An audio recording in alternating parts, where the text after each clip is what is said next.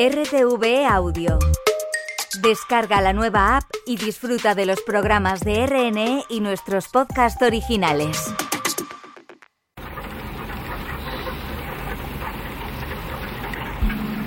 Son este momento las 6 de la mañana. Se acaba de levantar el toque de queda y amanece en Santiago. El toque de queda volverá a implantarse a las 8 de la noche. Miguel de la Cuadra Salcedo fue un tipo alto, fuerte, echado para adelante y con un talento innato para entrar donde nadie entra. Su voz te resultará familiar si eres español y has franqueado los 50. La cobertura que hizo del golpe de Chile fue magnífica, tan buena que la censura franquista guardó su material en un cajón. No, no puede entrar, espérese que salga ahí. Sí, no puede entrar. Me ofrezco gentilmente a hacerle llegar esa carta. De la Cuadra y su equipo de televisión española entran en el Palacio de la Moneda, sede de la presidencia chilena. Salvador Allende se ha suicidado hace solo unas horas. En esta dependencia se fue encontrado el cadáver del expresidente Allende. Habla un militar. La cámara de José Manuel Alaiz recorre el habitáculo con avidez. Apenas alumbra un foco que no es capaz de seguir el movimiento alocado de la cámara. Eso concede una sensación tétrica a todo el rodaje. Estamos en la sala en la que Salvador Allende se ha descerrajado un tiro en la barbilla. Muebles por los suelos, cuadros desencajados. Es posible que todavía huela a pólvora. De la cuadra escucha al militar. Es capitán. En su uniforme están bordadas tres estrellas. Eh, haciendo una reconstitución de la escena, para que ustedes entiendan. El capitán está relajado, domina la situación y describe el suicidio de Allende con una naturalidad pasmosa. Aquí había un sillón adosado a esta muralla, eh, confortable, felpa, se, se sentaría aquí, a esta altura más o menos, sentado, se puso el arma bajo la barbilla, hizo un disparo, fueron dos proyectiles los que salieron, y ahí estaría entonces arriba los proyectiles una vez que salieron de la caja craneal.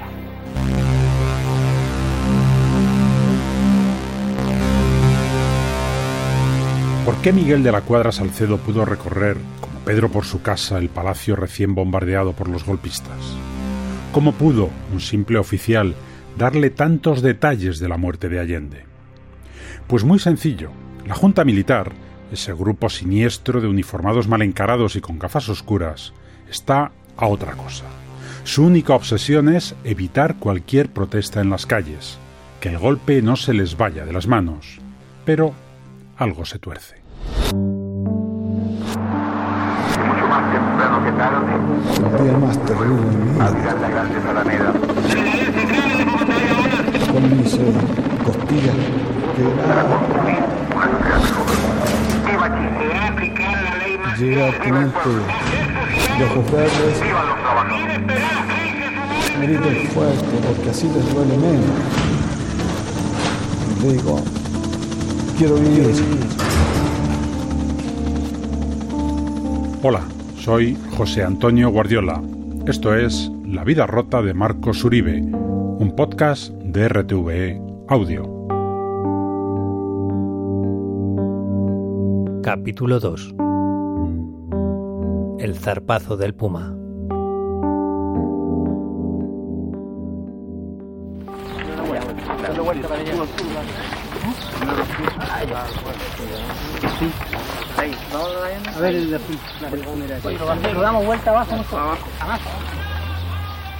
Las voces que oyes están marcadas por el miedo y la indignación.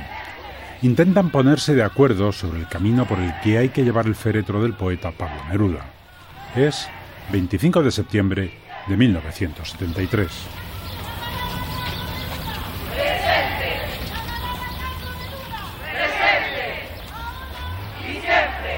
Un puñado de amigos y admiradores se reúne para despedir al gran poeta chileno solo dos semanas después del golpe. Todos se la juegan. La concentración está prohibida.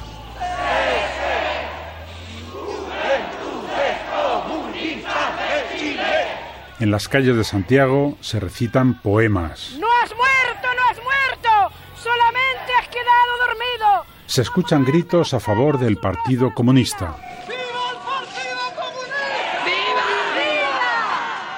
Pablo Neruda. ¡Presente! Compañero Salvador Allende. ¡Presente! Compañero Víctor Jara. ¡Presente! La Junta Militar no lo puede permitir.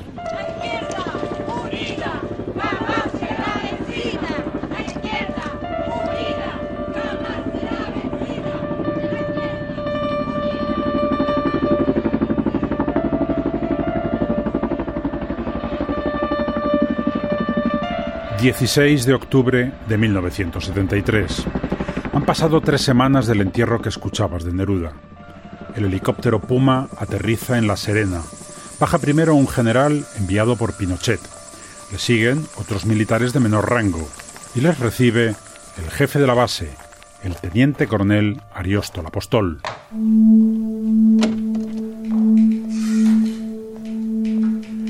El general se encierra con la apostol en una sala del regimiento.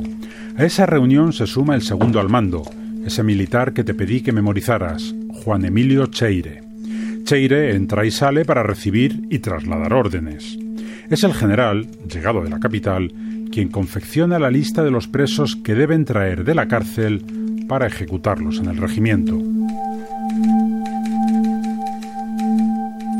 No está claro el criterio, pero en esa lista aparece el nombre de Marcos Uribe. Recordarás que en el primer capítulo Marcos Uribe no tiene tiempo, ni ganas seguramente, de fijarse en un helicóptero que ha aterrizado esa misma mañana. ¿Y escuchó algún helicóptero? No, no. No, no, no, no me acuerdo en ese momento de, de haber escuchado el helicóptero.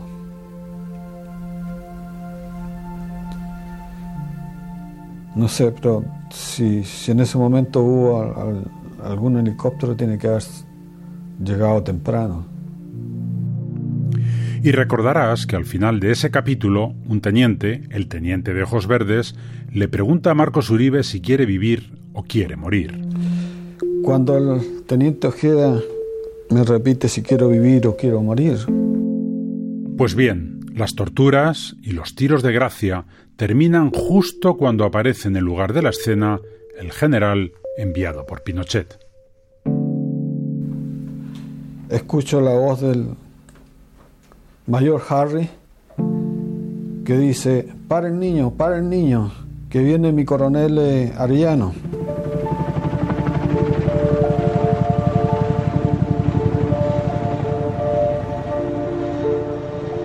Marcos Uribe habla del coronel Arellano, aunque en realidad ya es general. El general Sergio Arellano Stark, un personaje clave en esta historia.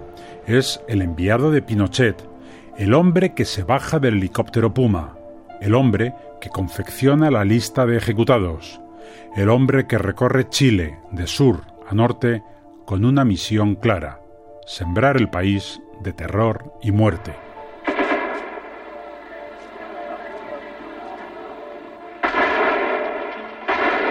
Precisamente en este instante el fuego se intensifica como culminando el ataque que ha debido realizarse sobre la Casa de Gobierno. A cada persona que se le sorprenda con armas o explosivos va a ser fusilado de inmediato, sin esperar juicio sumario ni sumario. Aquí es imprescindible un paréntesis histórico.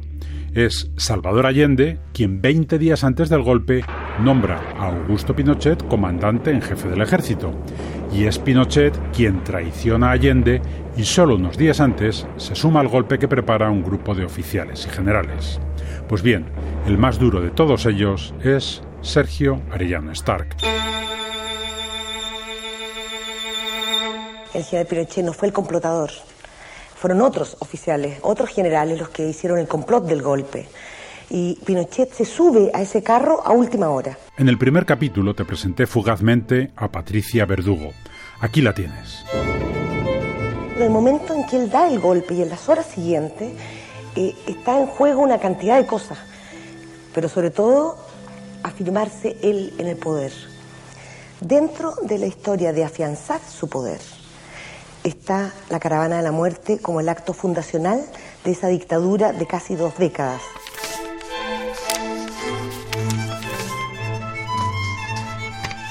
La edición que estoy hojeando de Los zarpazos del Puma es de 1989, comprado en Santiago de Chile. El libro tiene unas 350 páginas y en casi todas tengo subrayados o anotaciones. La verdad es que no tiene desperdicio. Pocos libros en Chile han marcado un punto de inflexión tan claro. El prólogo arranca con una declaración de principios brutal, nada menos que del premio Nobel ruso Alexander Solzhenitsyn. Hubiese podido descansar, relajarme, respirar. Pero el deber para con los muertos no me da tregua. Ellos murieron, tú vives. Cumple con tu deber a fin de que el mundo sepa todo aquello. ¿En qué consiste el acto de la caravana de la muerte? Envía un mensaje de terror a la población civil diciendo no hay legalidad de tiempo de guerra que valga. Se ha iniciado una guerra sin Dios ni ley. Si tu padre o tu hermano o tu marido ha sido condenado por un consejo de guerra a 60 días de cárcel, bueno, lo sacamos y lo masacramos y escondemos su cadáver, lo enterramos clandestinamente. Es un mensaje aterrador. Ese es el mensaje. Ese es el zarpazo que el Puma reparte por todo Chile.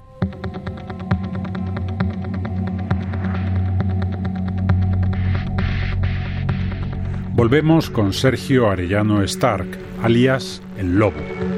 Es sin duda uno de los represores más crueles de la dictadura.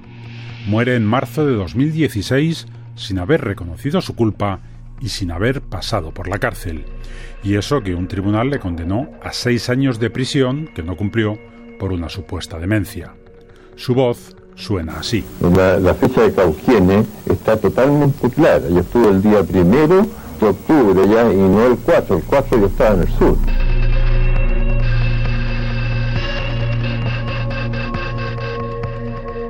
Sergio Llano Stark, general de ejército, eh, uno de los artífices del golpe de Estado, fue edecán del presidente Frei Montalva. Habla Carmen Hertz. La dejamos terminar y enseguida te cuento quién es. Que es encargado, inmediatamente después del golpe, como delegado eh, especial, así se llama, un delegado especial del comandante en jefe que era Pinochet, para ejecutar a los prisioneros políticos, a quienes habían sido ya detenidos. La voz de Carmen Hertz es una de las que más detestan los pinochetistas. Hoy es diputada por el Partido Comunista de Chile, pero es, sobre todo, abogada de derechos humanos. Nos conocemos desde hace más de 20 años. Pero todo bien, ¿no? Bueno, es eh, seguido tu rastro relativamente creo que las cosas están bastante complicadas acá. Ya, bueno, sí, el país sí. Me refería más a, que a ti te veo bien. Del país, ah, luego si eso hablamos. Llamo a Carmen Hertz porque hay pocas personas en Chile que puedan hablar de esa comitiva de terror con tanta propiedad como ella. Uno se pregunta, ¿por qué hicieron esto?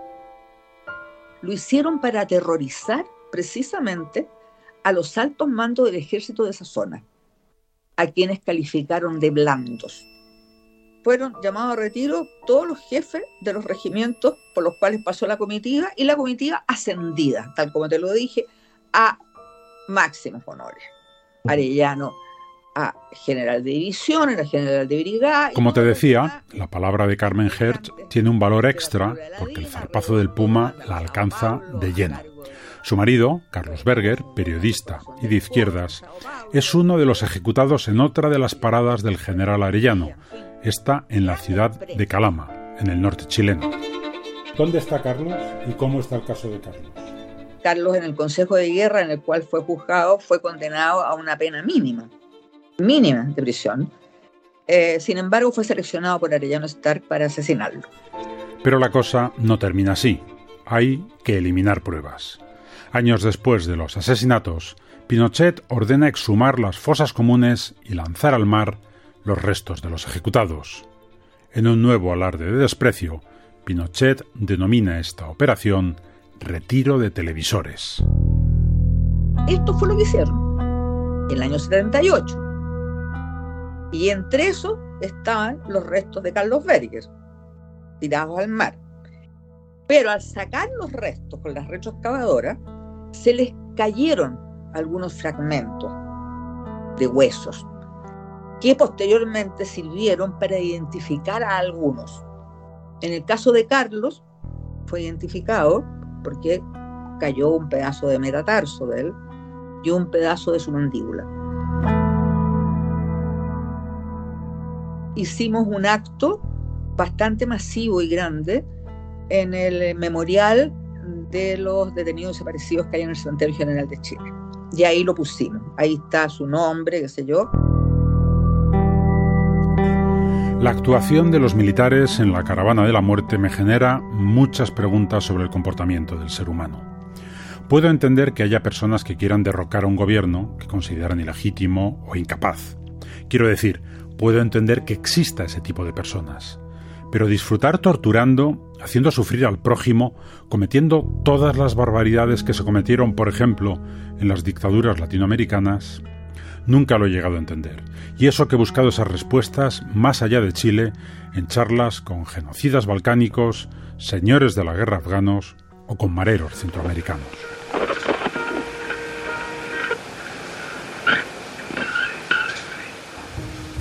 Volvemos al 16 de octubre en La Serena. Marcos está en la cárcel, desconcertado. Primero les han prohibido salir al patio a jugar al fútbol y hace solo una hora se han llevado sin más explicaciones a un grupo de presos, a los primeros de la lista de Arellano.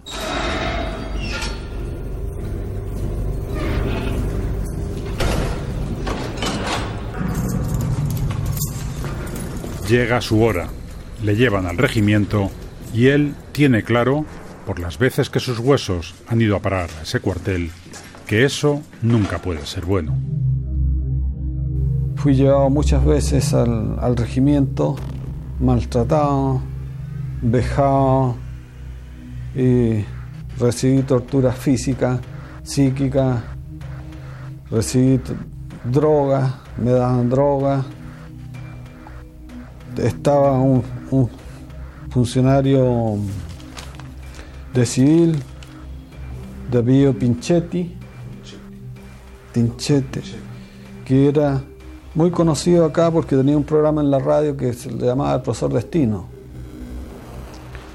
Esa persona me colocaba eh, corriente eléctrica y drogaba a las personas, las inoptizaba, hacía cualquier cosa. Pero hoy, 16 de octubre del 73, todo va a ser distinto. El Puma está listo para desplegar su zarpa y Marcos lo entiende rápidamente. Primero, cuando voy saliendo de la... Abren la puerta de la, de la cárcel, justo va entrando mi abogado. Y le pregunta a los milicos, le dicen, oiga, oiga, ¿dónde, ¿dónde llevan a mi defendido? Yo soy el abogado de él. Y los médicos le dicen, lo llevamos porque lo vamos a fusilar, le dijo. Y allí, en la colina del regimiento Arica, todo está preparado. Le esperan sus compañeros del colectivo 2, mañatados, con los ojos vendados y listos para lo peor. Frente a ellos, un pelotón de militares, incluido el teniente de ojos verdes.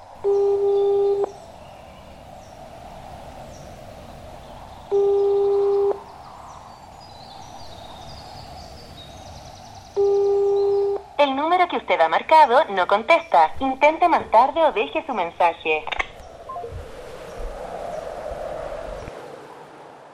La Dirección de Documentos TV ha rescatado en estos archivos un documento periodístico de mucha importancia en la historia de Chile.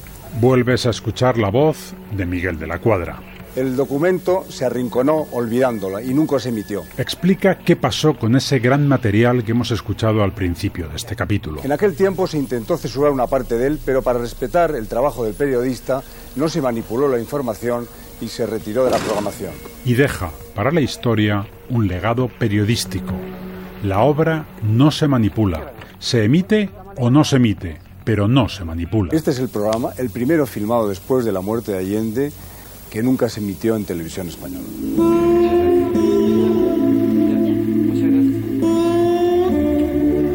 Y es Miguel Beirat, el primer director del programa Documentos TV, quien permite en 1987 que los españoles vean lo que, y lo digo sin exagerar, considero una obra maestra del periodismo. Los rockets que dejó caer la aviación. Ahí están todos los agujeros, son los portillos grandes, más bien de efecto penetrante.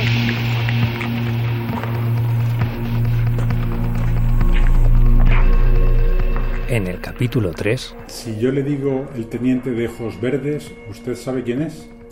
Sé que es Ojeda. Seguiremos el rastro del teniente de ojos verdes.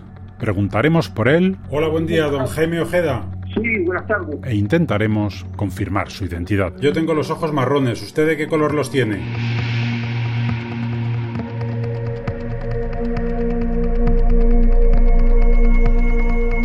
La vida rota de Marcos Uribe es un podcast producido por RTV Audio, con guion de José Antonio Guardiola y realización de Juan Luis Martín.